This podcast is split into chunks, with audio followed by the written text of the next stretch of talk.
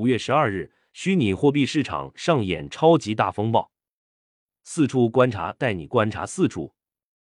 一度被币圈玩家称为“币圈茅台”的 Luna 币狂泻逾百分之九十九，这一最高曾达一百一十九点五美元的加密货币，最新价已不足三美分，数百亿美元财富几近归零。与此同时，数十只有成交量的虚拟货币跌幅达到或超过百分之九十。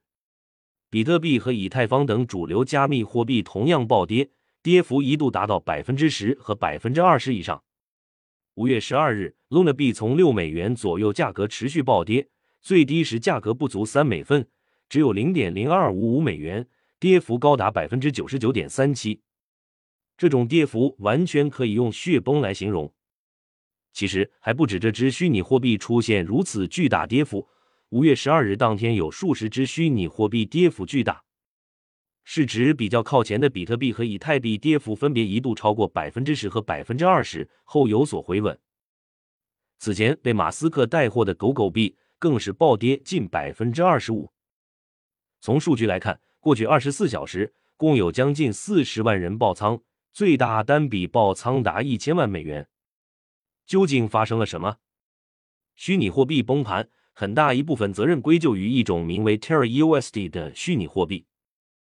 Terra USD 是最大的所谓稳定币之一，这意味着它应该保持接近法定货币在这种情况下为美元的价值。虚拟货币投资者将稳定币视为加密游戏中的一种检查点，当他们不购买波动性更大的货币时，可以安全的存储他们的投资。然而，本周 Terra USD 的价值跌至三十美分的最低点，但 Terra USD 通常波动只有千分之几。